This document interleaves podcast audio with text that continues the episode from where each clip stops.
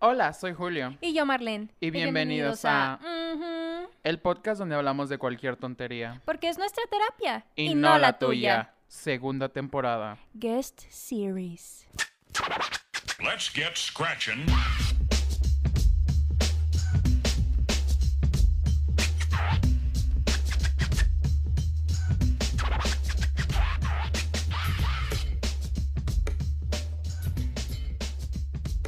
Hoy tenemos una invitada muy especial.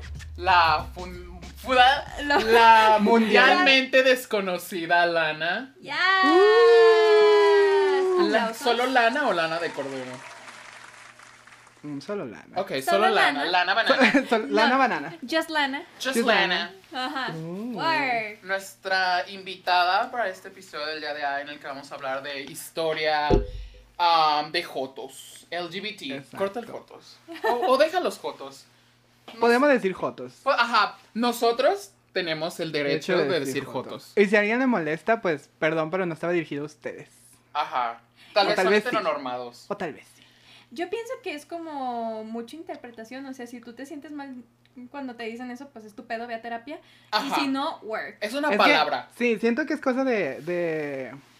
de con quién convives, ¿no? O sea, es obvio si convives con mucho heterosexual y utilizan la palabra joto como insulto, pues obviamente lo encuentras mal. O sea, si te encuentras en un lugar seguro, Ajá, muchas veces amigos, joto suena muy, ajá, muy es como, cómodo.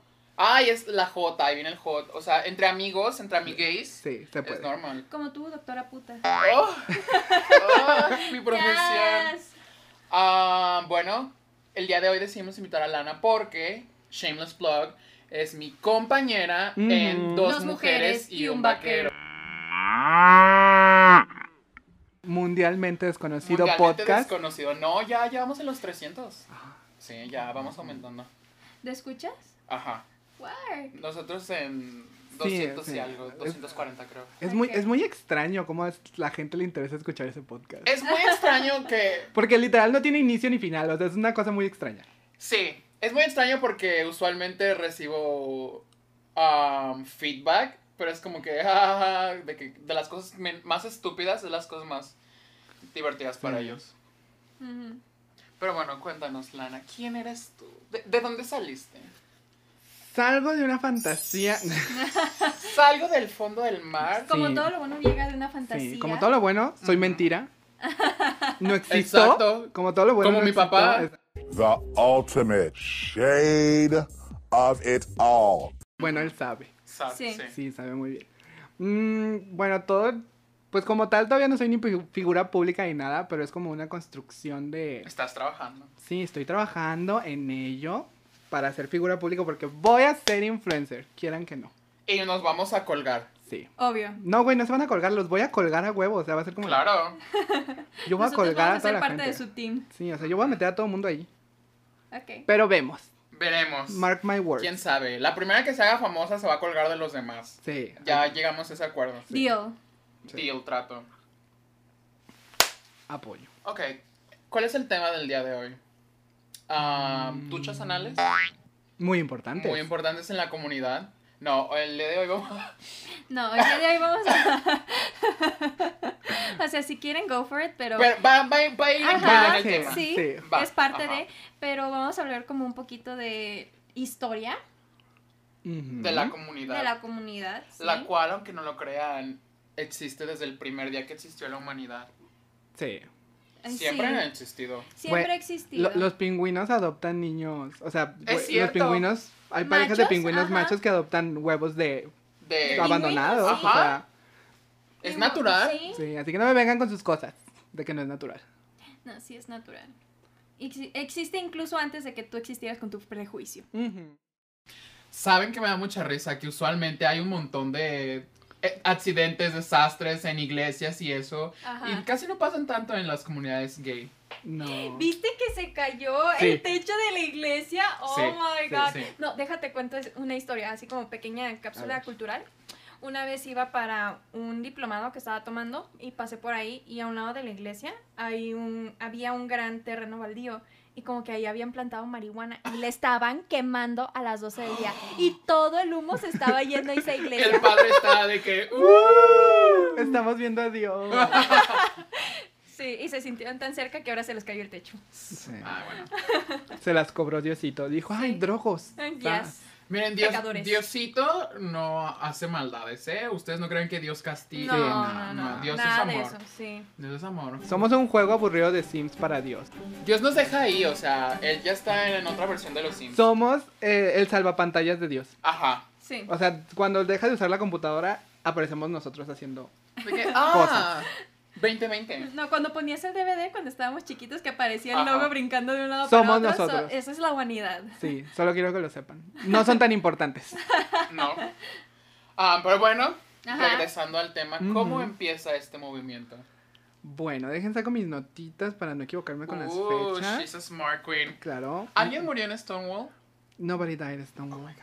Nobody Es que, died. ¿has visto el video de Derek Barry? Yes. Ajá, That. ese. Yo estudié porque no quise ser ella. Ajá. Sí. no Sí, dije, no, no voy a terminar. No, de hecho, el lunes que fui a terapia con mi psicólogo, también le pregunté para no cagarla y me dio tres libros. Y tú solo era una pregunta. Solo quería una respuesta. Y ahora tengo toda una investigación. Ahora me dejas tarea. Ajá, básicamente. Bueno, todo mundo, bueno, no sé si todo mundo, pero últimamente se ha vuelto muy famoso en medios digitales. Cuando inicia el Pride o cuando sale de que algo sobre, pues obviamente problemas hacia la comunidad trans y todo, muchos gays que ya obviamente están estudiados, culturados, se educaron, empieza a sacar el tema Muy de pocos. que, muy pocos, que en Stonewall, los primeros que apoyaron eh, la búsqueda de derechos y que de hecho los primeros derechos fueron para hombres gay, ni siquiera para ellas, Ujú. fueron las mujeres trans negras.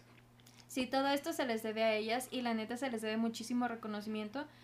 Y bueno, para nosotros como el propósito de querer hacer este episodio contigo y hablar de historia es por lo mismo que dijiste tú, Jules. Hay mucha gente dentro de la comunidad que no sabe su historia y nada más se la pasa criticando y sacando su homofobia, transfobia y todo lo que quieran de fobia interior contra los otros y eso no es justo. Exacto. Entonces hay que reconocérselo.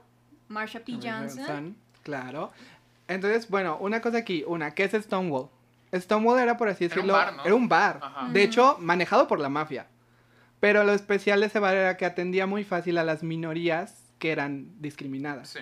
Entonces, desde 1950, estas minorías en Nueva York estaban buscando, se llegó a un trato, por así decirlo, donde ellos iban a tratar de difuminarse con la comunidad heterosexual o la heteronorma para vivir en paz. Sí. Se creía que iba a funcionar. Por ahí de los 60 a los 70 empieza esta ira de violencia, no tanto violencia, pero sí de redadas. Ah, sí. La sí. comunidad gay era una bar, en la madrugada llegaban las policías, se llevaban 20 gentes, así pasaba. Sí.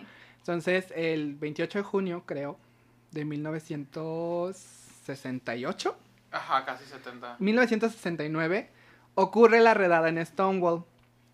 Los días siguientes, que fueron como dos, tres, cuatro, una semana creo, Sí. inician lo que conocemos como las primeras marchas por los derechos de la comunidad LGBT, a las que todos englobamos como lo que sucedió en Stonewall. Así es como pasa esta primera marcha que por así decirlo nos inspira a, especialmente creo, todos los países de América, en específico México creo, lo que inspira a que se inicien estas marchas en otros lados. Así Sí. es como llega el orgullo a, a México, por así decirlo. No, y déjate, digo, pequeña cápsula cultural, porque sí me respondió mi psicólogo. Qué bueno. Yes, este, nos dijo que, bueno, a mí me dijo, que Estados Unidos quiere hacernos vender la idea de que ellos fueron los que empezaron. Pero tenemos que irnos más atrás. Dice que en Alemania en 1920 ya había así como, sí, en 1920 ya había así como un tipo de trato en el que la comunidad y la y las personas hetero podían convivir este de manera muy tranquila y pacífica, o sea, obvio tuvo que pasar como todo esto antes, pero ya había un precedente. Y eso a mí se me hizo padrísimo, porque nos ponemos a ver este pues diferentes figuras famosas de aquel tiempo, por ejemplo, Marlene Dietrich, que era lesbiana, abiertamente lesbiana. Ajá, y era bien visto. O sea, a pesar de que era una sociedad sumamente rígida, era bien visto y era aceptado y no era juzgado. De hecho, países tercermundistas, que tú les quisieras decir países tercermundistas por derecho de su Ujú. autonomía, todas sus religiones o todas sus comunidades han en- adentrado a la gente, en específico trans, hablando del tema de que no se les reconoce, los han puesto como guías espirituales, como Sí. gente importante. Sí. Es hasta que acá nuestro querido Ajá. pues, lugar de vivir, nos llega la colonización y nos llegan estas religiones externas a nosotros y nos cae este prejuicio contra lo que sobresale de la heteronorma. Entonces, Sí. Está como muy mal. De hecho, una de las cosas que en mi búsqueda de historia es muy interesante es que en México en 1901, creo, que No fue en, el en la época de... Sí, 1901, es pues en la época de Porfirio Díaz, el porfiriato. Sucedió... ¿He was gay? No, pero su yerno Sí. Sí, Uh. sucede una- un evento histórico, por así decirlo, porque es la primera vez que la homosexualidad o un tema que habla sobre los transgéneros, no en cuestión de una persona que cambie de sexo, sino una persona que transgrede el género natural, Sí. o sea, que Sí. trata de cambiarlo. Eh, sucede esta fiesta y cuando lo descubre Porfirio Díaz y manda policía y obviamente esconde a su yerno, en las noticias, en el periódico, Sí. sale lo que se llaman los 41 maricones Ah, sí. Ajá. Que fue la primera vez en México que la comunidad LGBT, o sea, obtuvo, aunque sea de mala publicidad, obtuvo un tamaño tan, Sí. Sí. tan grande, un efecto mediático tan Sí, grande. sí. Entonces es como decir de que, ay, esta cosa es de las nuevas generaciones. No, No. No, no, y déjame decirte que incluso antes de que llegaran los españoles a colonizarnos, en Oaxaca hay un grupo que se llaman las muchis. Muchis. Uf, ya tienen añísimos. Ajá. exacto. Y entonces en Oaxaca se manejan tres géneros, hombre, mujer y mushi. Mushi. Y las mushi son así como que super wow, am, según yo las invitan a cosas importantes porque es como, am, como tener como un tipo de bendición, como empezar con, con buen Sí. pie. O sea, esto no es de las nuevas generaciones Y son respetadas. y son respetadas. Entonces, esto ya viene de atrás, esto siempre ha existido. y pues bueno, yo, yo No. quisiera que esto ayudara un poco a la gente que tiene prejuicios a ver que, pues, en realidad esto no está mal. Esto No. siempre, siempre ha estado presente y pues podemos respetar, podemos visibilizar y podemos apoyar los que quieran, pero todo siempre con amor y con respeto. Exacto. Además, hay que tomar en cuenta que son cosas de preferencias y que no afectan Sí. la vida externa. Exacto. Es decir, tú no vas por la vida aventándole piedras a alguien que toma coca, aunque sabes Bueno. que no es bueno, Ajá. ¿sabes? Tú dices, no me va a matar a mí, se va a matar él. Ajá. ¿Por qué te afecta el hecho de que una persona no se identifique con algo que solo le afecta a ella? O sea. ¿sabes? Es como de... Es como si prohibieran, como tú dijiste, la coca solo porque a unos les hace mal. Exacto, es como de... No. O sea, probablemente está mal para tu salud porque sí, tratamientos hormonales, operaciones, todo eso deteriora el cuerpo, pero de nuevo, no te están afectando a ti. ¿No? Es, Sí, es decisión ajeno. de cada quien. Entonces, sí. yo no veo el por qué la necesidad de otras personas de decir, no, no deberías hacer eso. Yo sí como... porque no debería. Sí, es que es esa mentalidad pendeja de querer Ajá. hacer al otro como yo quiero que sea. Exacto. Sí. Y es como súper tonto porque es, algo que me da mucha, mucha gracia, de hecho. Lo que las muy bonitas personas heterosexuales mencionan como la ideología de género. Sí. Porque Girl. ellos asumen que nosotros queremos transformar a todos como nosotros. No. Y yo creo que la cosa es al revés. Te estás Ajá. proyectando. Sí. Sí. Tú eres el que quiere transformar a otra gente. Tú eres el que. A huevo te tienes que bautizar. Tú eres el que a huevo tienes que hacer esto. Tú eres el que... Creo que los papeles están invertidos. La ideología de género viene de tu parte. De Sí. tus dos géneros. Sí. Ujú. Entonces es como de... Muy incómodo. Y los, el género es algo que inventamos. Sí. O sea, no es algo... No, además, para todas aquellas personas allá afuera que tal vez escuchen esto y digan de que solo hay dos sexos, el cromosómico y bla, bla, bla. No, hay un espectro gigantesco de sexos, desde sexo gonódico, desde sexo psicológico, Wow. desde sexo cromosómico, el cual tiene muchísimas variaciones, no solamente es XX y XY, hay sexo genital, hay que entenderlo. Cada, Sí. o sea, nadie tiene el 100% de hombre y el 100% de mujer en estos sexos, No. quieran o no. Hay mujeres que desarrollan mucha testosterona, tal vez es por su sexo hormonal, no está mal. Hay hombres que tal vez no desarrollan en su mayoría su pene, es porque a lo mejor su sexo no es totalmente masculino, no está mal. No, y de hecho, si lo estamos viendo desde la forma biológica, se supone que todos los fetos en un principio son femeninos. Exacto. Luego ya entra esta otra parte del cromosoma que es Y o X. el X. Ajá. El, porque el, el hombre es el que coloca el, el segundo cromosoma. Ay, el Ajá, bueno, hombre. llega la parte Siempre del decide segundo, él. sí, llega la parte del segundo cromosoma, que es la que trae como un activo en el que dice, ah, entonces ya vas a dejar de ser femenino y vas a empezar a tener eh, Exacto. rasgos masculinos. Pero por algo tenemos pezones todos, entonces no estén fregando. Exacto. Es por eso que con esto podemos comprobar que Dios es mujer. Y étnica, étnicamente Étnicamente. ambigua. Ajá. Étnicamente ambigua. Perdón, español. Me reprobé. Español. Reprobé español, RAE, inglés. RAE, perdón. RAE no nos patrocina. No, y con esto mucho menos. Sexo es Estas hombre, viejas- sexo es mujer. Estas viejas hablando que no sé Que qué, que el creen. Ajá, no. Ellos no saben nada. Yo, es- yo escuché, no sé si es cierto, que alguno de los riots, ¿cómo se dice? Mm, de los. O sea, son. Sí sé qué te refieres, pero no sé cómo Ay, traducirlo. Ajá, yo tampoco. O sea, es como marchas violentas. Ajá, de, de Stonewall empezó por la muerte de Judy Garland. Ah, Yo sabía. ¿No sabías eso? No, Much- pero, muchos pero dicen podría que- funcionar. Ajá. Muchos dicen que estaban enojados por la muerte, bueno, la comunidad, principalmente los hombres gays, que estaban enojados por la muerte de Judy Garland porque de hecho ah, para identificar antes si alguien era gay le preguntaba si era amigo de Dorothy. Ujú, Entonces sí. Judy se convirtió como en una de las primeras ¿Claves? íconos, ajá, claves. Entonces cuando ella se muere, que fue creo que cinco días antes, Mm, de Stonewall. ajá, de Stonewall, ya estaban como pues enojados, entonces fue como que apoyaron este movimiento porque dijeron, no, ya estamos hartos. Con nosotros, ¿quién se ocupará morir? ¿Lady Gaga o Madonna? Uf. Yo diría que Lady Gaga. O sea, yo amo mucho a Madonna, pero la veo más como una ratera de la comunidad que como un apoyo Sí. para la comunidad. Sí, porque se robó el voguing. Sí. O sea, que lo hubiera hecho popular y todo, sí. era- Además, se robó el voguing y se lo robó de la gente equivocada. Se lo robó de hombres. Sí. El voguing no fue creado por hombres. No. Próxima demanda en curso. Oh, no.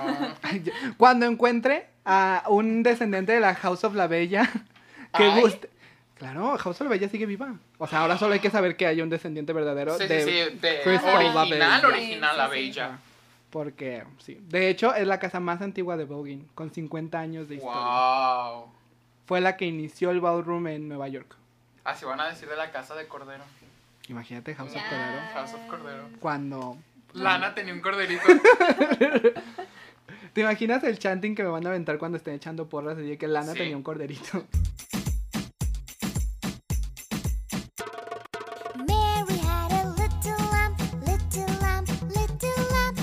Tu porra. Claro, claro. Próximamente en Hechizo. No, en hechizo no se boguea. Bueno, en donde quieras. Voy a armar mi propio ball. Punto. Uh. Sin tener familia ni nada, nomás yo un ball. Pero a ver, Lana, explícanos qué es el ballroom para nuestros escuchas, pues, no educados. Ok. Esto, la verdad, sí, yo recomiendo así. Todo mundo, seas gay masculino, seas gay femenino, seas trans, seas lo que seas. Báñate en la cultura del ballroom, te va a dar un chingo de empoderamiento. Sí. Es más, si eres heterosexual, mujer, hombre, báñate en la cultura del ballroom. El ballroom era un espacio seguro en Harlem, creo, Sí. inició en Harlem, eh, que por allá de los 70s, Más o 80s menos. también fue en esas épocas, que era un espacio para las minorías. ¿Minorías a qué me refiero? Hombres y mujeres negros, Mujeres trans, hombres, Hombres trans, gay. hombres gay, lesbianas. Todo esto era un espacio de inclusividad. Es más, mujeres blancas también, pero Muy pocas. muy pocas. O sea, tenían que entrar de la mano con una casa que no fuera de mujeres blancas. O sea, que fuera. Sí, de- porque no podían permitirse Sí. que hubiera alguien fuera Sí, de... Exacto. Ajá. Porque pues también en aquellos tiempos, aunque las mujeres blancas eran oprimidas o violentadas, pues al final de cuentas ellas sí cumplían con su camino de ser la mujer perfecta, blanca. Sí, más ideal de la sociedad, Exacto, sí. sí. ellas sí cumplían con ese movimiento. Al final de cuentas, hombres negros, mujeres negras, heterosexuales o no, ellos eran minoría. Sí. Entonces está bien. Este espacio era, por así decirlo, un ballroom, una fiesta, como por así decirlo, donde sucedían distintos bailes, eventos para Categorías. categorías, para empoderar a estas personas que eran día a día atacadas y darles esa visibilidad, esa, ese cariño, por así Como decirlo. Sí, sentimiento levan- de pertenencia. Exacto. Levantarse la Exacto. autoestima. Es como de. Y era, eran cinco categorías, específicamente cinco muy importantes. Era rostro o face, lo pueden buscar como face. Que básicamente era Da ahora sí que rostro. da rostro. Y no era cosa de que, ay, tienes que ser guapa. No, No. era vende tu rostro. O sea, Ajá. Tienes que tirar rostro, exacto, literal. sí. Luego teníamos runway, que se trataba totalmente de la caminata. O sea, así estuvieras desnuda, lo importante era tu caminata. Estaba fashion o moda, que era obviamente el look, sí. como qué tan bien vestido ibas. También estaba realness, que era acerca de la fantasía. Ellos te podían decir de que realeza, este, Ajá. princesa o algo así. Es ejecutivo. Sí, y tú tenías que vender la fantasía. Ajá. O sea, Tenías eras- que parecer. Exacto. Sí. Y ya tenemos lo que todo mundo conoce en la media, que es el performance, que dentro de ahí cabe el voguing. Y el voguing está en Vogue Femme, que es el que todos vemos así, que mueven las manos súper, ya saben. Ah, ah, ah. El que ya saben, el que todo mundo mueve las manos como de una manera muy gay, si quisieras colocarlo de esa manera. ¿Qué? Hacer esto es gay. Nosotros tenemos No, o sea, como... para mí, neta, o sea, qué chido que lo puedan hacer porque yo estoy bien pendeja y no puedo mover dos cosas de mi cuerpo Es al mismo muy- tiempo. Ajá. Es difícil. Es sí, difícil. es muy difícil. Yo vivo por eso. De hecho, aquí mi queridísima mi amiga Jules sabrá que siempre bogueo con un profe de... Siempre. ¿De Uh, quad? Se ven de pasillo a pasillo y Sí, o sea, empieza el empezamos. O sea, pero es porque, no sé, amo mucho Pero la tenemos comunidad. que cuidar a nuestra amiga porque pues ya está sexagenaria y Sí. se nos puede romper. Sobrevivió a la- al VIH de los 80. Sí, sobreviviente. No le tocó, pero, Pero sobrevivió. sobrevivió. Nació en los ochentas, pero sobrevivió. Exacto. Sí, pero, o sea, está el Voguing Femme, que es el que, to- el que todo mundo ve como muy movido, muy fluido. Está el viejo estilo, el old way. Mm. Ese era solo imitar poses de, de, de revistas. Ajá. O sea, era como de que... Por eso se llamaba Vogue. Eran, eran líneas muy rectas. Ah, sí. O sea, ajá. Por eso se llamaba Vogue, porque era copiarla a los modelos de, de esa De la revista. revista, ajá. Eh, hace poco salió el New Wave. No, no hace poco. También en los 80 existía el New Wave. 80 90 yo Sí. creo. Se trabajaba la flexibilidad. O sea, era- tú tenías que ser un pinche contorsionista para ganar ese concurso. Oh. Era una cosa muy padre. Y también tenemos el hand performance, que usualmente estaban sentados y era nada más como enmarcar el rostro, pero Ajá. como con una historia muy creativa con las manos. Eso es lo que ves en un ball, en un ballroom, en la cultura ballroom. A lo que me refiero es que es demasiado liberador el entrar Sí. y empezar a, a jugar eso. Porque como dije, no se trata de traer las cosas caras, no se trata de ser guapa, no se trata de ser fit, de ser perfecto, de ser este hermoso ser. Se trata de saber vender. Ujú. Y creo que saber vender es una cosa de apreciarte mucho siendo quien seas. Sí. O sea, es necesario como conocerte al 100% porque si no, ¿cómo vas a vender la mercancía? Exacto. Te conoces, te aceptas y entonces vendes millones. Sí, entonces la verdad es acérquense un rato a este tipo de lugares, aprendan un poco del amor que se tienen ellos, la verdad. Y de hecho es, es una sinergia muy bella porque las casas se quieren mucho. O sea, aquí en México creo que no hay muchas No. verdaderas house, o sea, de esas de las que viven todas en una casa, Uf, esos tiempos. Pero existen las Kiki House. Usualmente son gente también que están en una casa de voguing, pero no viven juntos, pero aún así se tratan como familia y es como un cariño muy grande, entonces la verdad. La cultura ballroom todo persona en la tierra debería adentrarse un poco en ella para aprender un poco de amor propio y valorar a otras personas fuera de lo que de tus estándares. O sea, sí, es como o sea, de es como un ejercicio como de aceptación Exacto. propia y ajena. ajena, exacto. Sí. Es como de que si esa persona se siente segura como se ve, ¿por qué voy yo a tirar su fantasía? Sí, porque le voy a tirar caca. Exacto, Exacto. no ahí algo que me gustó me gusta mucho de esa cultura es eso, o sea, que tú entras y no eres discriminado, no eres atacado, no eres criticado. No vas a ser discriminado. Si tú lo haces, te lo van a hacer. O sea, si tú llegas diciendo de que, ay, esa vieja se ve churpia, ay, este vato no sabe bailar, es como de, todos te atacan a ti. Es un lugar de paz porque vas a tirar mierda. Ajá, y ahí todos, todos son aceptados, aunque nos critiquemos de que girl, you look busted, pero es porque es una competencia en cierto Exacto. punto. Sí, al final de cuentas es una competencia. De hecho, el voguing inició como este baile era una batalla. Sí. O sea, era una Sí. batalla para pelear con otra persona fuera de golpes. Y era como de que yo te demostré que soy mejor. Pues era como peleábamos. en Y de eso. hecho era muy lindo porque aunque se peleaban, a lo mejor ponle tu hipocresía. Pero cuando terminaba el show era como que, ay, sí, felicidades, felicidades. Ajá, de que. mm, mm. O sea, las casas podrían odiarse, pero al final de cuentas todos eran como muy unidos. Ajá, si algo pasaba en la comunidad, se apoyaba a la comunidad. Algo que creo que hemos dejado. Sí. También eso es como parte de la cultura mexicana. O sea, de por sí ya nos tiramos caca el uno al otro. Y si alguien quiere sobresalir, Uf. lo traemos de regreso para que no sobresalga. Entonces creo que este no solo esto se puede transmitir a la comunidad aquí en México, sino también pues a todo el país como cultura, o sea, ¿para qué hacer caca al otro? ¿Para qué no dejarlo crecer cuando lo puedes empoderar? Exacto. Y si él sale adelante, pues tú también puedes salir adelante y entre los dos se ayudan y entre todos nos ayudamos. De hecho, algo, yo amo mucho RuPaul's Drag Race, pero odio mucho RuPaul's Drag Race. Sí, es un sentimiento de amor-odio. Sí, o sea, yo siento que vino a ayudar a la comunidad drag, porque obviamente la volvió mainstream. Todo mundo tuvo acceso al drag y todo mundo Todos. empezó a experimentar el drag. Muy bien. Lo que no apoyo es como todas las personas que no hicieron drag empezaron a adentrarse a esa personalidad de drag. De voy a tirar shade, voy a tirar sombra, voy a tirar esta pequeña broma. I'm gonna read. Exacto, te voy a leer. Ajá. Es como de, usualmente tú lees cuando vives la vi- misma vida de esas personas. O sea, las dragas se leen entre sí Porque saben que porque, es. güey, si yo te digo que te ves mal es porque yo me dedico a hacer ese mismo performance, porque yo me dedico a hacer lo que tú haces. O sea, tengo, no tengo derecho, pero tengo las cartas para decirte Ajá. por qué Ajá. creo que lo estás haciendo mal. Y la otra tiene el mismo derecho de decir, güey, a mí no me importa, mi performance es este, tú haz el tuyo. Pero no es como una crítica destructiva, es Exacto. constructiva es- 100%. ajá. O si te cae mal o así, puede ser destructiva, pero lo feo es cuando gente en el internet que en su vida ha hecho drag o que en su vida se ha pegado una pestaña bien, Creen saber ya todo. creen que pueden criticar a una draga y decirle, te ves churpia, ese look no está padre, ese look no está esto. Es como de, ¿Tú quién eres? exacto, ¿tú Ajá. quién eres? te has Ujú. parado enfrente de un escenario, Uf. has, Yo sí. has hecho el maldito lip sync de tres minutos que a lo mejor te dices, no es nada, pero No. la, No. la gente te critica por tres míseros minutos. Por un minuto ya te estás muriendo, créeme. Sí, porque es demasiado. O sea, yo he visto cuando, por ejemplo, como no lo cortan bien, que se acaba y están todos así. Digo, no manches. Exacto. No, o sea, y aparte creen que, ay, pues nada más te pones la peluca y ya. No. No. No, es muchísimo trabajo. Yo una vez que me subieron a un escenario en drag, ah, en un tour de Ador Delano, porque iba vestida de Trixie Mattel, Ah, sí me acuerdo. y me hicieron hacer un... Lip sync de un minuto.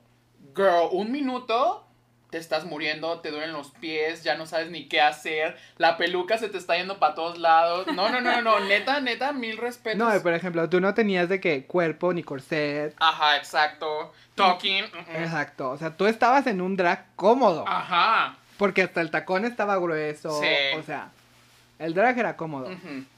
Hay dragas que se avientan al suelo en tacones de 10 centímetros súper delgados, con corset, con faja, con toc. Parin. Para que le llegue un pinche morro blanco gay a decirle. Pues como que no es chiste. Pudiste haber hecho algo mejor. Yo hubiera dado tres mortales en el aire. Es como de. Sabemos que no te levantas ni para recoger tus correos de México. O sea. This shade button is for you.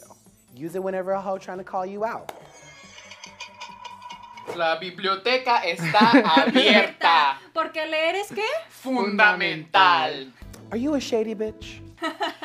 Eso no es de RuPaul's Drag Race, ¿eh? No crean que esa frase Sí, empezó no. ahí. No. no.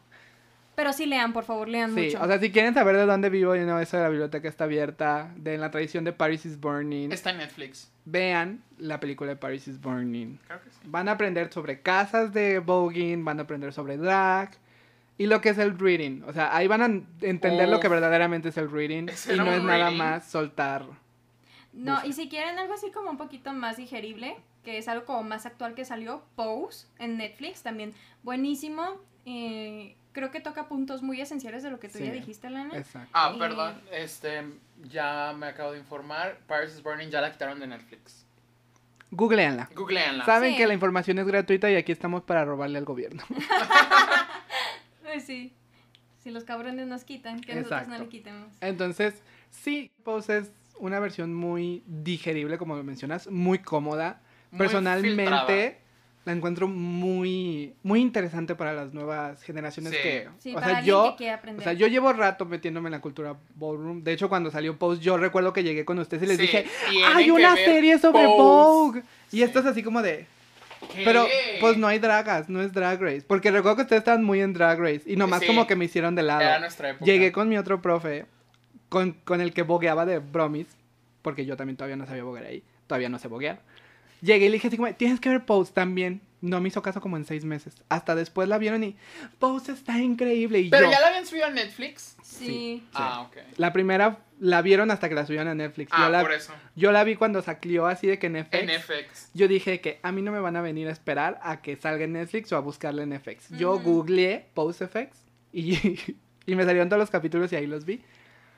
Entonces, sí, la verdad es, es muy cómoda, toca muy, puntos muy interesantes. Toca ese punto de que la mayoría de las cosas en la comunidad se le roban a las mujeres trans. Sí. Sí. Porque el voguing, el realness, el todo eso usualmente viene de las mujeres trans. ¿Y quienes lo juzgaban? Usualmente hombres que nunca habían hecho lo que ellas hacían. O sea, es muy interesante, muy refrescante y, o sea, como que te ayuda a engancharte para después buscar más. Y ya ahí sacas documentales como Paris is Burning, La vida de Marsha. Ujú. Ah, No, y eso que dices es como muy fuerte, o sea, todo lo que quizás ahorita está de moda, se lo robaron a la comunidad. Exacto. Y la comunidad nunca ha sido reconocida y yo siento que se merece un reconocimiento. Todo eso que admiras de la moda, de las super Sí. revistas, de las modelos, todo eso, adivina de dónde vino Rey. Sí. De ahí de donde tú estás echando todo tu prejuicio y toda tu proyección. Pues muchas Sí. marcas en ese entonces y todavía siguen haciendo robarse muchas cosas de la cultura drag, trans. Sí. Pues es que, o sea, desde mucho tiempo en la moda existen los cool hunters, los Sí. cazadores de tendencias. ¿A quienes cazaban?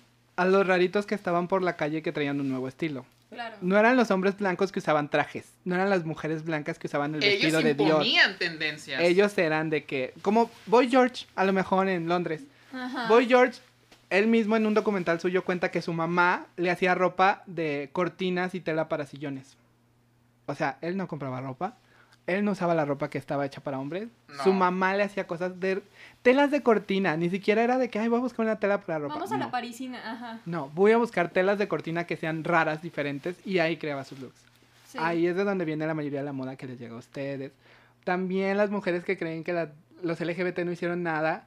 El maquillaje, que Oh. están muy en tendencia, Mm, que tanto ama. viene de las dragas, que usualmente sus maestras eran mujeres trans Que trabajaban en la misma idea de dragas. Así que yo solo les dejo que toda esta sociedad fue formada en los caminos que formaron las mujeres trans y los hombres gay y toda la comunidad LGBT. La- sí. Sí, La claro. verdad. Entonces, Al menos hablando en puntos de cultura y tendencia. sí. No, y déjame decirte que la cultura es todo. Entonces, Es it's everything. yeah, it's everything. Culture Entonces, is everything. es chido saber de dónde viene todo. Esto es para que todo el mundo sepa de dónde viene todo y para que no empiecen a escupir al cielo. Ya sé, o sea, yo, ay, No, voy no. a sacar una historia muy Go buena. there, go there, échale. go there. Take it. Obviamente, Drag her, slay her, kill her. sipping on the tree hunting. vengo de un lugar como muy, pues obviamente muy rural. O sea, yo sí vengo de un lugar como Sí. muy cerrado, muy rural, muy todo. Sí.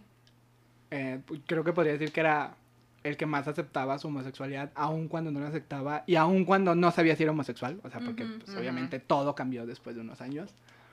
Pero un amigo mío que ya no le hablo en mi vida porque qué asco de hablar con esa persona es gay. No le hablo por, no es que no le hable por gay, porque pues gays, vivo por los gays. Pero el vato era de los que publicaban de que esto es ser gay, estas son mamadas. Y era lo de Oh. los dos vatos medio Fem. no, o sea, los dos vatos como medio estos tipo Tumblr de que ay, güey, así como Ah, ya. guapos, cool. Sí. Y el morrito flaco fem con el corte de Sajid Mr. Diva y cosas así. Ajá. O sea, yo digo, bueno, de Jeffree Star en aquellos tiempos. Sí, ajá. Sí, cierto. Algo más. Sí, más Sí, es que mucha Sí, gente, no, no van a sí, saber. mucha gente no va a saber quién es Sajid Mr. Diva. La verdad, era un ícono de la comunidad, aunque todo el mundo lo odiara, yo lo amaba y ahorita es Renata. Así que ya es mujer trans, muy bien por ella. Yeah. Pero era el corte de Jeffree Star, que era nada Sí. más el flequillo. Ajá. Entonces yo le dije así como que, güey, ¿cuál es el pedo? Ajá. Los dos maman verga, cálmense. y, güey, su- sus amigos todos de que, "Mm, pues tú te ves que eres de los otros. Y yo así, sí, güey, te estoy pidiendo permiso. Ok, así le empecé a pelear a todo mundo. Qué bueno. Sí. Y ahorita me meto a su perfil y en su perfil pone que no tengas miedo a ser tú mismo. Oh. y yo así como de, vato, hace unos meses seguías publicando mamadas de que... Pero ¿sabes por qué? Porque todo esto se está volviendo tendencia. Ay, claro, Y- Yo y siempre he dicho, o sea, la gente sí. se monta las tendencias, se monta en nuestras tendencias. ¿Mm? Sí. Y así como tan fácil brincaron, tan fácil van a volver a salirse. Sí, claro que sí. O sea, ay, güey, pues, fácil como Drag Race. Cuando Ra- Drag Race se acabe y no haya otro show drag tan, Vamos a dejar tan el drag. va a haber un chingo de gente que Sí. Ajá. no va a ir a los bares a darle su dinero a las dragas. Es más, estoy muy seguro que 10% de esa gente que le encanta el drag, mm, o sea, solo el 10% va y les da dinero a una drag en, en un bar. Sí. O sea, Yo te he dado dinero. sí. sí. No en un bar, pero sí. Ajá. En la calle. Sí, es, es O sea, Es, es... a mí me. Eso es lo que estaba platicando contigo el otro día, Jules. Am, a mí me llama muchísimo la atención eso mismo que tú comentaste, Lana, em, que aún dentro de la comunidad hay homofobia internalizada, Uf, hay transfobia ya, internalizada, muchísimo. o sea, todo, Misoginia. misoginia, o sea, todo eso internalizado y dices, carnal, ni porque tú vives lo que es discriminación Exacto. por ser quien eres, tú lo dejas de hacer. Ajá. Güey, ya sé. O sea, no, y luego, a mí me da mucha risa de, de estas personas que, o sea, obviamente tienen como esa homofobia, misoginia, transfobia, de que les tiran tierra y yo así como de que, vato, solo piensa que el nivel de discriminación y ataques que tú recibes no se compara al que ellos reciben. No. O sea, porque dicen, ay, una persona trans, eh, es, la atacan por transfobia. No, güey, la atacan por homofobia, la atacan por transfobia, la atacan por misoginia. ¿Por qué? Ujú. ¿Por qué homofobia? Porque consideran que es un vato que es gay. Y lo atacan porque creen que es un vato que se viste mujer y es gay. Y lo atacan porque se viste mujer. Misoginia. Ahí van fobia y misoginia. Luego, transfobia, que porque no es un vato. No, y luego O, agrega el o sea, racismo. sí, o sea, misoginia. No eres mujer, eres un hombre. Van con las mujeres radicales. Güey, tú eres hombre. O sea, decíanse. O es mujer O no es mujer. Ay, pues lo que pasó con la doctora Elizabeth, los comentarios que vi, o sea, neta, estoy, estaba a nada de que me reventaran los pinches intestinos, porque yo cada que me enojo me inflamo. De puro ¿Siempre pinche coraje. enojada? Sí, güey, por eso tengo mi panza de cinco meses de embarazo, güey. Y es puro aire y caca porque Y no coraje. cago. Y coraje. Y coraje. Mucho coraje. Porque digo, güey, o sea, ¿qué te cuesta respetar? ¿Qué te cuesta aceptar? Y aparte, ¿a ti quién te preguntó, güey? O sea, estuve... Ay, discúlpame, casi, casi te pregunto. No, y luego ponte aquí, o sea, antes se decía que la transfobia se iba hacia las mujeres trans por el hecho de sus labores, ¿no? Usualmente eran prostitutas, usualmente Sí. eran sexoservidoras, usualmente eran personas pidiendo dinero en la calle para mantener su transición. Sí. Se entiende, son personas marginadas y usualmente la gente las ve mal, Sí. ¿no? Porque dicen, no trabaja, no hace nada, nomás pide dinero. Mm. Esta señora era una profesionista, Sí. trabajando para el IMSS en un puesto importante, educando doctores dentro del IMSS, dando conferencias A Fuera del mundial, país, ajá. A nivel mundial. y me vienen ahora a decir que no la atacan nomás porque es una persona marginada del sector de la humanidad. No, esta persona era profesionista y la siguen atacando, güey. Ella logró lo que ninguno de los que los critican en sus Podrá. comentarios podrá. Con el doble de problemas en su vida. Porque es donde le digo, yo hablaba con mi mamá y la estoy metiendo mucho como en este tema de los trans porque pues obvias razones. la tengo que preparar. La tengo que preparar. Y, o sea, la, le dije así como de que piensa que es una profesionista del IMSS. Sí. Dije, tú sabes lo difícil que es subir al IMSS. ¿Y cuánto te tarda subir al IMSS? Dije, ¿cuántos años crees que esa señora llevaba ahí? Dice, yo digo que mínimo llevaba unos 10. Para los niveles de, trabajo que les dicen, unos 10, unos 5 años. Le dije, y ella es mujer trans. ¿Cuántos años lleva siendo mujer trans? ¿Cuántos años lleva peleando para llegar a donde estaba con lo que tiene? Le dije, es decir, ella no presentó mucha injusticia durante a lo mejor su carrera en el IMSS. Y pensar que al llegar a un punto tan alto de su vida de, güey, soy una persona Sí. súper importante, obtenga este ataque de transfobia que literalmente le quita la vida. Es como que, güey, era la- una persona muy exitosa, bajo un trabajo muy difícil, o sea, obviamente, ser, te- ser trans es, toma esta mochila llena de piedras y vive tu vida. Cárgala. Sí. Y le dije, y ella lo logró. Y pensar que hasta los últimos días donde ya tenía un éxito importante y peleaba por otra gente de su comunidad, se lo quitan. O sea, es como, ¿quién fue? O sea, ¿cómo- o sea no me pueden decir que el gobierno, güey. El gobierno no la mató porque llevaba No, años subiendo el Ya estaba ahí. Exacto. Ella ya estaba de aquel lado, ayudando a otras personas. ¿Quién fue? Fue un ataque transfóbico. O sea, fue una persona externa que ni siquiera le valoraba su trabajo y nada más fue como de que tú no eres mujer. Porque tú no eres mujer y te doy cranky. O sea, y luego me caga, me caga que la, o sea, la policía diga de que estamos evaluando la posibilidad de que fuera un suicidio. Güey, No. fue en media no, carretera, No. en un cerro tirada. A mí no me vengas a decir que uno va a morirse un cerro en un suicidio. No, claro que no, por supuesto que no. Y lo mismo dicen, y porque pues cerraron el caso y les valió madre de Marsha. Exacto. Fue un suicidio. No. No. Todos No. sabemos que no. Déjenme decirles esto. Una mujer trans que está vivida- viviendo su vida trans como mujer plena, sin esconderse, no se va a suicidar. No. No. Está viviendo su sueño, güey. Se puede suicidar una mujer trans escondida en el closet, a lo mejor, en su casa con sus papás. ¿Por qué? Porque no vive su vida, porque está viviendo una mentira, porque la están oprimiendo. Pero una mujer que ya vive sola Sí. y se representa como ella desea, No. No, creo que este es un tema muy importante y que me gustaría que hablaras tú de tu experiencia. Porque, o sea, sí. Jules me platicó de, de tu historia y a mí se me hace algo muy bonito Sí, y algo que merece estar allá afuera y que merece ser grabado y que merece que la gente lo escuche. exclusiva. En exclusiva, Para TV Notas. Para TV Notas. en exclusiva con Ujú, podcast. Ajá. Besotes a Televisa pro- patrocinándonos, ¿verdad? Ajá, próximamente. Imagínate. No, es, es, es muy interesante porque creo que mi, o sea, lo, yo antes decía que, ok, ¿cómo descubre cada persona que, Sí. que es? Sí. Yo considero que es muy importante tomar en cuenta que, uno, no nos apresuremos a decisiones. Claro. Yo entiendo que mucha gente le tiene miedo a, a que sus hijos desde los 5 años les digan que es trans. No le digas que no, pero obviamente no le digas, ay, sí, te vamos a meter hormonas, güey. Deja que Sí. viva su vida hasta los 18. Créeme que el cambio va a ser radical. ¿Por qué? O sea, aquí las cosas suceden así. Yo recuerdo que tenía, ¿qué te dije? Como 4 o 5 años. Sí, más o menos. Mi familia era católica de Amentis.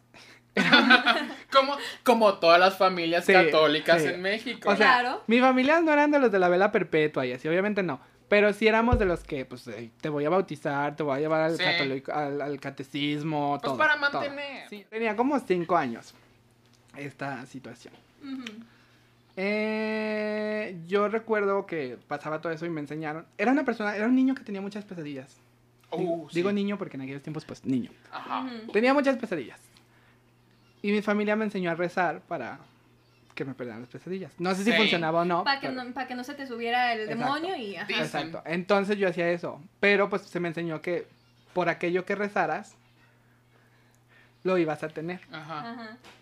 Entonces yo no yo nada tonta dije, Obvio. Obvio. yo quiero lo que ella está viviendo. O sea, yo quiero ser alguien que usa vestidos. Yo quiero alguien, yo quiero ser esa niña que tiene el cabello hasta la cola. Yo decía. Porque yo no sé cómo las niñas en el kinder llegaban a tener el cabello hasta allá. Pero ellas ya Yo tenían el cabello hasta allá. Entonces yo era así como de, yo quiero esa vida. O sea, Entonces yo recuerdo que rezaba y rezaba así de que yo fácil puedo decir que cuatro años seguidos estuve rezando mínima tres veces en la noche. Digo, tres veces a la semana Mm. Que quería amanecer siendo niña. Porque o sea, mi sueño, yo decía, güey, es Dios. A huevo me la O compré. sea, Dios me lo puede cumplir. Sí. Plot twist, no, no pasó. no, no pasó. Aparentemente Dios puede quitar enfermedades, pero no te va a cambiar todo el cuerpo. Es que te faltó juntar los Sí. likes. Voy, voy a, voy a subir un post, yo todo enfermo en una cama, así que, por favor, que, Recen por que lana. llegue a 5000 likes para que le hagan su resignación de sexo. Pero, vemos. Entonces, Juntados, ¿te Sí, imaginas? ya lo sé. Entonces, obviamente pasé kinder, secundaria, más bien todo kinder. Era un amante de los disfraces. O sea, desde ahí creo que se notaba que no quería ser lo que yo era. Porque amaba hacer otra cosa. Llego a la primaria. Empiezo a ver como que me gustan los niños. Uf. Y ahí es donde me desvío. O sea, ahí es donde ya no sigo por esta línea de, de, de querer ser mujer. Ahora sigo esta línea como de que, ah, pues nomás me gustan los niños. Ajá. A lo mejor Ujú. esa era la cosa. Dejo todo ese sueño de todas esas cosas. Por ahí de sexto de primaria, volteo a ver una, una amiga mía, una niña. Bueno, no era amiga, era una compañera. Se me hacía muy bonita, pero no entendía el por qué se me hacía bonita. Same. Muchos, o sea, pues, ¿qué te podría decir? Dos años después empiezo a descubrir que tal vez era el hecho muy, muy racista de mi parte, la verdad. Pero amaba ser esa niña porque esa niña era blanca como la nieve, el pelo súper clarito, los ojos súper bonitos, chiquita, flajita. Era como ese sueño de, de ser la mujer perfecta, una mujer Ajá, chiquita, blanca, bonita. O sea, era, era una muñeca. Eh, pero pues también lo pasé. Nunca fue de que, ay, me gusta, no. En secundaria sigo con esa misma idea de que, ay, soy, soy gay, soy gay, soy gay. Y me acoplaba mucho a las imágenes de los gays que veías en la tele. Mm. Ese, ese Kurt Hummel de Glee.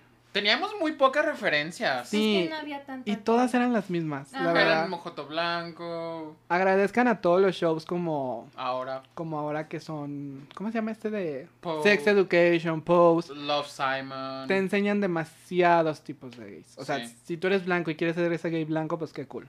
O sea, no porque seas gay significa que tienes que estudiar moda. Sí, nosotros lo hicimos, pero es por razones muy distintas. Ajá. Sí. Pero, o sea, así Porque pasó toda mi secundaria. Fue una idea de bloquear la idea de mujer, sé, sé hombre gay, sé hombre gay. Porque en secundaria es cuando me doy cuenta de lo que es un hombre gay. Sí. A finales de secundaria es cuando me doy cuenta que es una mujer trans. Y ahí es donde empieza ese ida y vuelta, ida y vuelta, ida y vuelta. Ujú. Toda la prepa fue una ida y vuelta súper cerrada, súper horrible. O sea, conocí mucha gente, muchos amigos muy bonitos, pero yo no vivía mi 100. O sea, yo no era lo que soy, yo no era nada divertida, no me agradaba, no nada. Mm, Sigues no siendo divertido. Claro que no. Yo, yo doy mucho show. Mucha ilusión. Sí. Quad me va a extrañar cuando ya yo no llegue. Ya no va a Oh, tener la sí. fantasía. Sí, ya pura gente aburrida ahí. Mm, La mayoría. Pero, o sea, pasa eso y pasa toda la prepa. Y entré a Quad, a modas, con un miedo horrible. Sí. Un miedo horrible. Porque yo decía, pinche bola de víboras va a haber ahí. ¿Y ¿Cómo, no es el, cómo es el mundo de la moda? O sea, son Sí. bien criticonas. Sí. Dije, todo el mundo se va a quejar si no traes lo último. Todo el mundo se va a quejar si no estás en tendencia. Todo el mundo se va a quejar si no traes la, la marca. Y la verdad, yo no estaba dispuesto a gastar la millonada en dinero que se debería hacer para mantener la marca. Yo decía que, güey, no. No. Y yo me escondí, no me escondí, creo que no llegué de esa manera escondido. No. Pero sí en mi cabeza venía preparado para pelear. O sea, yo Sí. venía Sí. preparado para pelear. Yo venía Sí, lista para... Destrozar. Y, y, y yo leía antes de saber qué era leer. O sea, yo no sabía que se tiraba shade. O sea, yo contestaba con palabras porque yo sabía que lo mejor que podía hacer era contestar con palabras. Sí. Mm. Pero descubro que es una burbuja hermosa de gente, en, al menos en nuestro grupo. La mayoría. Sí. De gente que no te va a criticar cómo te vistes. O sea, Sí. recuerdo que nos aplaudíamos por traer playeras de tres pesos. Seguimos haciéndolo. Seguimos haciéndolo. Entonces era como muy bonito y me encuentro con un intercambio de cultura muy padre. Ujú. Porque llegué y el mundo era súper raro. Sí. O sea, estaba Julio haciendo este gay super put together, tipo Glee, tipo... Ajá. el- el- la típica de película, que yo ya no era, yo me estaba alejando. Pero él, estaba, él lo estaba haciendo muy bien, o sea, y estaba muy bien cuidado. No se veía falso. Se veía como algo que realmente encajaba con él. O sea, era, o sea, era como eso, con él sí encajaba. Yo no me vería usando la No. ropa de Julio. No. Luego llegó, o sea, veo a otro compañero que se llama Lam, que es todo lo contrario, con un maquillaje súper extraño, edgy. Nada put together, era muy trashy, pero muy padre. Sí. Luego me encuentro con otro que trataba de ser, o sea, Fabi, que en su estilo trataba de ser lo que él hacía, pero a la vez él buscaba otra cosa que era lo mismo que yo, o sea, como ser una mujer trans. Me encuentro con Des, me encuentro con Diana, me- o sea, con un chingo de looks muy diferentes. Y es como que poco a poco me fui desenvolviendo hasta llegar a lo que era, o sea, como que empecé Sí. encontrando el lugar seguro Y de... creo que todos. Sí, Sí. o sea, de que la cosa fue que encontré esa parte que decía, no tengo que ponerme una etiqueta todavía. O sea, puedo ir evolucionando. Y digo, ¿cuántos años tardé en realmente empezar a ponerme una etiqueta? Casi cuatro. O sea, casi cuatro de estar viviendo una vida no binaria, por así decirlo. Sí. Donde no encajaba con un, no- un, un sexo ni el otro. Sí. Apenas ahorita veo mi futuro y digo, no me veo como una persona no binaria. O sea, no me veo jugando con el género toda mi vida. Y no me veo como un hombre. O sea, no quiero verme como ese viejito que no tiene cabello, que usa trajes, o sea, o sea, digo, Oh, ni yo. no soy esa persona. Entonces digo, si no soy esa y tampoco soy esa persona binaria, ¿quién soy? O sea, mi, mi inmediata respuesta fue lo que has estado escapándole toda tu pinche Sí. vida. Lo que estuviste pidiendo desde que tenías cuatro años. O sea, ser una mujer. Y me pongo a pensar y digo, pues sí, qué padre sería ser esta señora que envejece, que tiene el pelo blanco. Que a lo mejor su cara obviamente cae por la gravedad y por las arrugas, pero se sigue viendo como mujer. No, ah, tu cara no se va a caer, créeme, de, de tanto Botox. Sí, no, yo sé que en cuanto te hagas famosa, el Botox Ay, y tú van a ser mejores Cuando tenga amigas. dinero, ni siquiera fama, en cuanto tenga dinero. Pero Sí, no, esa cara no se va a caer. esa cara se No. queda así. No, no, Se va a se va a quedar corta. sacar pieza. Sí, entonces, o sea, siento que lo ideal para uno, o sea, para descubrirte, date tiempo. Sí. Sí. O sea, date un chingo de tiempo, neta. Tú dices, ay, o sea, ahorita todo el mundo me diría, ay, es que no iniciaste tu transición temprano por no decirle a tus papás, por no decirle eso. No. No creo que hubiera sido el momento correcto decirle a mis papás todavía de eso. O sea, apenas ahorita estoy pensando que es el momento correcto. Porque, Porque ni los tú veo sabías. un poco, o sea, ni yo sab- ¿Cómo les voy a explicar? Ajá. ¿Qué voy a hacer? ¿Qué tengo que hacer? Además, viví en un lugar súper cerrado, güey. Al lado de mi casa hay cholos marihuanos y drogadictos. O sea, incluso a mí Besotes a los marihuanos. los amo. Y a los cholos. Y a los drogadictos. Pero, o sea, apenas ahorita veo la posibilidad de eso y digo, no transicionaría ahí. Hay gente que me conoce desde que tengo meses de Ujú. nacido. Días. O sea, no. Sí, No. La gente me va a mal mirar, la gente le va a preguntar a mi mamá, la gente va a pedir explicaciones innecesarias Sí. porque ellos no me llaman ni son nada mío. Sí, no te pagan la luz ni te quitan el aire ni te Entonces yo dije, la neta, voy a iniciar mi transición, no cuando me sienta segura, cuando no esté en mi casa. Punto, cuando viva en otro lado. Que Sí. espero Sí. sea pronto, muy pronto. Changuitas. Sí, ojalá. Pero, o sea, esa fue mi, mi cosa. O sea, yo voy a salir de mi casa, voy a ir con un terapeuta, voy a vivir solo, o sola, más bien sola, con una amiga. Y cuando ya tenga todo eso resuelto y ya tenga mi, mi cosa con el endocrinólogo y ya tenga eso, voy a volver a mi casa y voy a decirles, este es el, esta es la cosa, lo llevo viviendo desde que tengo memoria, no me deben nada, no tienen que quererme, no tienen que hacerme nada, es su decisión, pero yo ya vivo sola y yo quiero. Sí. Ahora, si cada vez que lleguen a esta casa me van a empezar a, a malmirar, a decir, a cambiar el nombre, a cambiar esto, Bye. prefiero no venir. Y sabes que eso es algo que aquí en la cultura mexicana tenemos como muy se nos como obliga que es que es tu familia, tienes que No, no, no, porque no. sea tu familia, que de hecho estábamos hablando Ajá. con Don Ceremony que nos, que nos decía, no porque sea tu familia tienes que estar con ellos, tienes que pasar un mal momento, no. No. Si no te tratan bien, si no te respetan, O sea. Con permiso, Bye. sí. yo, o sea, yo la verdad no apoyo mucho el hecho de que una persona se salga tan joven de su casa porque siento que se corta las alas muy pronto. Digo, Sí. su familia es un gran apoyo, Sí. puedes explotar varias, varias oportunidades con ellos. Ujú. Obviamente si sufres demasiada violencia, ataques, acoso, ajá. huye. O sea, la verdad, búscale formas con amigos, con otras familias, con otra gente. Sí. Pero si no tienes problemas, yo personalmente nunca he tenido problemas con mi familia. O sea, yo por eso dije, yo no me voy hasta que tenga mi universidad, hasta que tenga un trabajo estable, hasta que tenga otra persona con la quien sentirme cómodo, o sea, como Yareli, o sea, ella, yo siento que nunca me va a decir cosas malas, yo siento que nunca va a hacer nada y siento que siempre vamos a hacer un... Fre- frente a tu cara. Exacto, sí, frente a mi cara. Y siento que va a ser un buen hombre en cual detenerme, ¿no? De que a veces ella no va a poder, a veces yo no voy a poder. Y ya teniendo todas esas cosas, digo, ahora sí, es el momento de irme. Ya mi familia me dio lo que quiso, me enseñó como ella quiso, les respondí como ellos quisieron, ahora me toca a mí. Responder como a mí me guste. Y si ellos quieren responderme a mí como a mí me guste, padre. Si no, punto. Entonces, sí, de nuevo, es, es una cosa de descubrimiento, no es una cosa de que nací y supe Sí, no, que no, era una no, mujer trans. Puede ser que así sea, puede que tu mente esté preparado para eso, pero siempre es necesario tener como esta evolución. O sea, edúcate. Claro. ¿Sabes el término mujer trans? No sabes lo que va detrás de una mujer trans. Edúcate en eso. Conoce gente.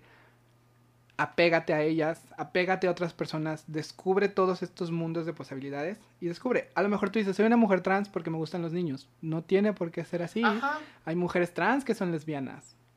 Hay mujeres trans que tal vez no les guste nadie, solo quieren ser una mujer y no quieren salir con nadie más. Hay mujeres transexuales. Exacto. O sea, no es, no, no pienses que tu orientación va a definir tu identidad. Exacto. Es, yo siento que una muy buena forma de descubrir eso es lo que dije. ¿Cómo te visualizas en el futuro? Estoy muy seguro que un hombre hetero, cisgénero, que es hombre y que se define como hombre, no ve su futuro como una mujer con chal y, y cabello largo y maquillada. ¿Por qué? Porque él está muy consciente de su identidad de género. Si tú no estás consciente de lo que quieres ser, el ver a futuro y ver todo borroso tal vez indica que estás viendo al futuro equivocado. ¿sabes? O sea, tengan ese como ese juego de qué quiero ser, cómo me quiero ver, qué quiero usar, cómo quiero vivir. Pues, y ahorita vivimos en una época, etapa, ah, década en la que está un poco mejo- más aceptado Sí, probar diferentes cosas. sí. It's- no estamos diciendo que a huevo experimenten, digo, si alguien está seguro de lo que quiere, Sí, ah, perfecto, pero si no está seguro, pues no pasa nada. No, además. Sí, no te defines. No te cierres a tu Sí. mismo círculo de siempre. No, además, no, no te digo que experimentes, te digo que conozcas. Sí. Ajá. ¿Sabes? O sea, Documentate. a ti te gustan los hombres porque eres un hombre gay, perfecto.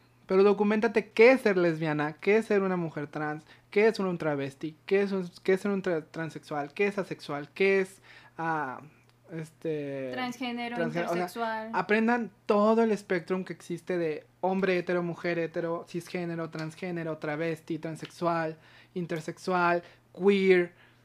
O sea, aprendan todo eso para que no lo No te estoy diciendo, ay, vuélvete queer por un mes. No, güey. Solo apréndelo. O sea, Sí. conócelo. No es un challenge, ¿eh? No es el Sí, o sea, challenge queer. Conoce la información y en un futuro, cuando estés dudoso de lo que quieres, tienes el conocimiento detrás. Me imaginé a los heteros de que haciendo de que queer challenge, de que viviendo un mes siendo gay.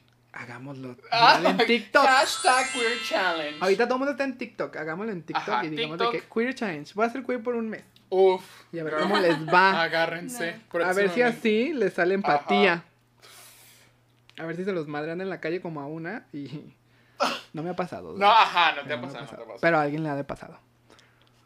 Bueno, de hecho, en la psicología, para los que no saben, yo soy psicóloga.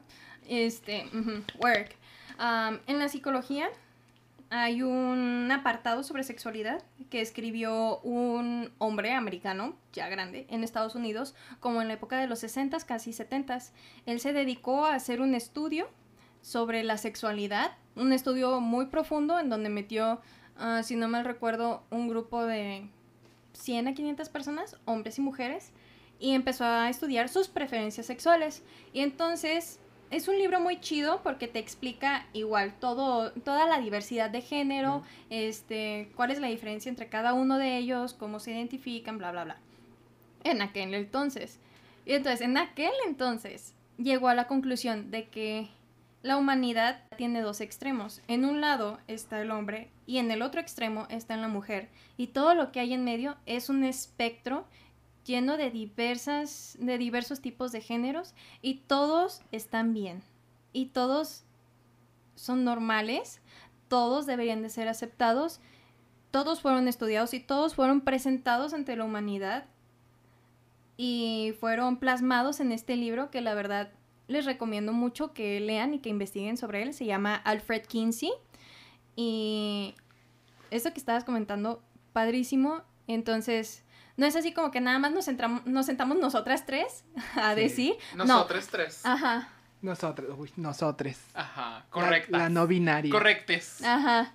Este, no, nada más nos sentamos aquí a decir lo que opinamos y lo que pensábamos. No, hay una base científica detrás de esto. Entonces, si no están de acuerdo, pues igual no la pueden pelar porque Sí. es Oh. ciencia. Sí. Ay, No, y luego- por mí. Ustedes que se quedaron con los dos textos, esa ciencia, o sea, chequen Ajá. que el estudio ya es de 1960. ¿Desde dónde viene su bibliografía de que solo hay dos sexos? Solo quiero decir eso. Exacto. Am, entonces, esta es una invitación para todos para que investiguen, para que se documenten. Este, ya estamos dando nombres, ya estamos dando este Películas. si no les gusta películas, leer. Anécdotas, series, les anécdotas, demostré que no es tan historia. Ajá, Historia. sí. O sea, si no lo hacen porque ustedes tengan dudas, háganlo por conocer la gente que peleó porque ustedes puedan salir de la, a un bar y no les den una redada. Ajá, y no los metan al bote o los anden matando. Porque no les puedo decir que por la calle no les va a pasar nada si se agarran de la mano. Hay mucha gente ignorante. Pero Sí. mínimo la policía no les va a llegar una redada ahí a Envy o ahí a, a Babel. Ajá. Nunca he ido a ninguno de esos. Yo tampoco, es para mí, mamona. Sí, ya sé que eres bien de esas. Pero yo no voy. Y entonces, al- a los que son parte de la comunidad, investiguen, Sobre conozcan. Sí, por favor, porque no puede ser posible que entre nosotros haya discriminación. Sí, no. No, o sea, ya sabemos lo que es que nos hagan menos por ser quienes somos y no es posible que hagamos menos a nuestros hermanos y a nuestras hermanas Sí, es, no. y a los que queden en medio que no se este, identifican con ningún género. Y a la gente de afuera, también es esta invitación de que conozcan, o sea, porque lean, no se les va a pegar, o sea, no es herpes. sí, no, Tranquilos. Créeme que el herpes que trae tu esposo, ese sí se te va a Ese sí pegar. se te va a pegar. Ajá. ¿O cómo se llama el BPH? ¿Cómo se llama? VIH. No, el no, otro. el virus del papiloma Virus humano. del papiloma. Ay, sí estaba con... Sí, sí. Ah, Ah, por estudiaba primera vez sí mujer. supo algo. Pequeña cápsula cultural. Las mujeres ah, tenemos dentro de nuestra flora vaginal, normalmente, el virus del papiloma Bueno, humano. Se activa cuando tú no tienes buena higiene o tu pareja sexual No, no, no tiene buena higiene. higiene. Entonces, Y comúnmente es porque los hombres no tienen buena higiene. Ajá. Porque entonces, las mujeres son muy cuidadosas de su... entonces Ay, lavémonos todos ahí abajito. Gracias. Con cloro si es posible. No, los con hombres. cloro no. No, con cloro no. Solo los hombres. Héteros. Por favor. Si les surge. Machitos. Entonces es esta invitación a que pues conozcan, este, no te va a pasar nada por conocer, por cultivarte. Igual si todo el mundo tiene derecho a su opinión, si no estás a favor, chido, pero pues tampoco ataques. No, güey, sí, o sea, hay maneras. Ajá. Algo que venía hablando con Jules aquí cuando veníamos de que en el carro, porque ella me trajo, Ajá. ella. Eh, hay maneras de decir que no te gusta algo. Sí. O sea, está bien que tú como hombre heterosexual, cisgénero, no quieras estar con una mujer transgénero. ¿Por qué? Por ignorancia, por miedo, por muchísimas razones. El pedo es decir, a los mil aires, no voy a salir con una mujer trans. Qué asco. Lo que puedes hacer es, conoce a la persona, si te gustó, qué padre. Y cuando te diga que es trans, pues, güey, Si lo aceptas, si lo aceptas porque te gustó mucho, chingón. qué padre. Si no, dile, ¿sabes qué? Te quiero mucho, pero la verdad por el momento no estoy listo para esta clase. o Ajá, sea, o no me siento cómodo. no me siento como eso, ¿sabes? No le digas a todo mundo qué asco, no voy a salir con una mujer trans. O sea, date la oportunidad de conocer a cualquier persona y si en algún momento esa persona te llega a revelar que es trans y tú no te diste cuenta o no supiste porque la mujer es muy pasable, como mucha gente quiere decir. como tú. como yo. Pues ya ahí dile, no me siento cómodo, pasa esto, lo lamento mucho. ¿Sabes? Hay maneras de, de cuidar tu integridad, si quieres llamarlo así, entre comillas, sin denigrar a otra persona y su estilo de vida. Sí, o sea, es- esta es una invitación a que se hablen estas cosas, que sea más abierto, no tiene por qué ser un tabú. Pregunten. Y que haya, ajá, y que haya mucho respeto. O sea, no, no se te va a caer nada por respetar al otro y al otro no se le va a caer nada por respetarte. O sea, todo puede ser muy pacífico, todo puede ser muy lindo y todo puede ser siempre con amor, aunque no concuerden en las mismas cosas, ni piensen lo mismo, ni estén este, a favor de lo mismo, igual siempre puede ser con respeto y no tiene por qué haber ninguna agresión por parte de nadie hacia nadie. Exacto. O sea, entiendo que hay preferencias, entiendo que, que obviamente no vivimos en la utopía emocional de todo el mundo nos amamos nomás porque nos caemos bien, o vamos a encontrar el amor de nuestra vida basándonos en lo sapio sexual, que es lo que sabe y lo que... Mira, de She sexualidad y de diversidad Ya yo nos sé estamos mucho. metiendo a terminología, esto va en Mm. serio. Pero, o sea, obviamente no vivimos esa bella utopía. Pero hay, de nuevo, hay formas de, de o sea, güey, los heteros tienen tanto miedo de que un gay les guste a ellos. Exacto. Y es como, de, güey, si le gustas a un gay, solo dile, no soy gay. Es lo mismo que cuando le gustas a una chava que ella no te gusta a ti, pues no, No, pasa me gustas. nada. O cuando te gusta alguien y ella no te gusta de regreso, o sea. No me gustas. Ajá, Punto. ya no pasa nada. Sí. Sí. Ahora, si te llegó a gustar y descubres que, de nuevo, Ah, es una mujer trans, no me siento cómodo. Hay que hablar las cosas, pero con la persona que las debes de hablar. No nomás lo subas a redes sociales diciendo, jamás saldría con alguien ajá. así. Pero bueno, am, creo que tenemos que terminar el episodio de hoy. Sí, Sí. porque podríamos hablar horas y Ajá, horas y horas sí, de es- esto. Eh, Sí. sí. Pero bueno, antes de irnos, Lana, shameless Y- plugin, algún proyecto, No, de hecho no, pero síganme en mi Instagram. el cual es Arroba guion bajo cordero de Dios. que quitas el pecado del mundo. Como saben. La otra vez me di cuenta que, ¿te acuerdas de Romina? Ajá. Pues yo le mandaba mensajes desde ahí y pues Romina es bien cristiana. Y mi handle es arroba cordero de Dios. Ajá. Acabo de descubrir que no sé si la ofendía o no. pero ahora tengo miedo de hablarle.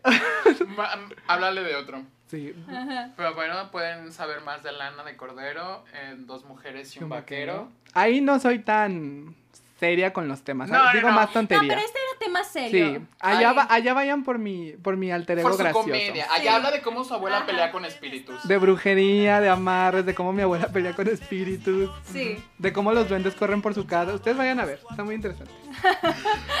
Pero bueno, ah, pues ya dejamos muy en claro que queremos que hagan, que aprendan, que se cultiven. Por favor. Y nos vemos la próxima semana con un episodio hiper mega especial. No sé cuál sea, pero Siempre, todos son Ajá, todos son especiales. todos son especiales. como especiales. ustedes.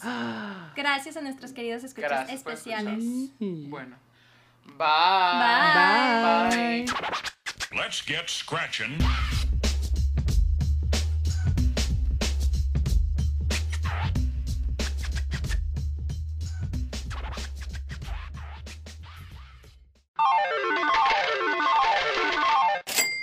¿Saben qué me va a dar mucha risa? Que usualmente no hay de que tantos accidentes en las... En antros, bueno, no. ¿En antros heteros? Ah, no. Déjalo volver. Católicas, cristianas o todas esas. Mm, Nadie. nadie. Porque papito, este, sí, Papito. Papu. Oh, Pops. Oye, Pops. Pops. Vámonos al antro, güey. Mm. Unas, ¿cómo les dicen? ¿Lobukis? Ajá, Oh, lo- oh, Ay, güey. oh, oh. Ha- Hacen ese ruido. Y luego nos dicen a nosotros de que, güey, gente rara que dice que de, gente rara que dice... Vas mermelada. Vas mermelada. O sea, y ellos, Lobuki. Ajá. Ajá. O sea, ¿qué mujer dijo de que, güey, dime Lobuki, por favor? Me prende que me digas lo Me prende que me digas Lobuki. Me prende que dependas de tus padres todavía. Oh. Me prende que utilices chaleco peludo cuando ni siquiera hace frío, ¿no? No, el de salvavidas. ¿Sabes? Oh, sabemos. Quedamos. Quedamos. Ah, bueno, pero decía Pops. Sí, o sea, Sí. Are you okay, dude? Se cayó sola. Se suicidó. Oh Eso pasa cuando no vives tu vida. Te suicidas. Sí, sí. Ay, amiga. We got a jumper. We gotta go. We're gonna jump for you, asshole. Are you okay? Are you okay? Tal vez, Oh, My Se cayó la skirt. tal vez tembló y nosotros aquí a la jugada. ¡Cállate! Por eso se cayó y nosotros de que, ay, nomás se cayó. Bueno, tenía como cinco años. En la espalda, guácala, güey. Ahí no los alcanzas. Ay. Um, No te conoce, no te conoce, no te conoce, si te alcanzas. Qué lengua tan larga, darling. Mm, Bueno, ya. Ya. De que ya.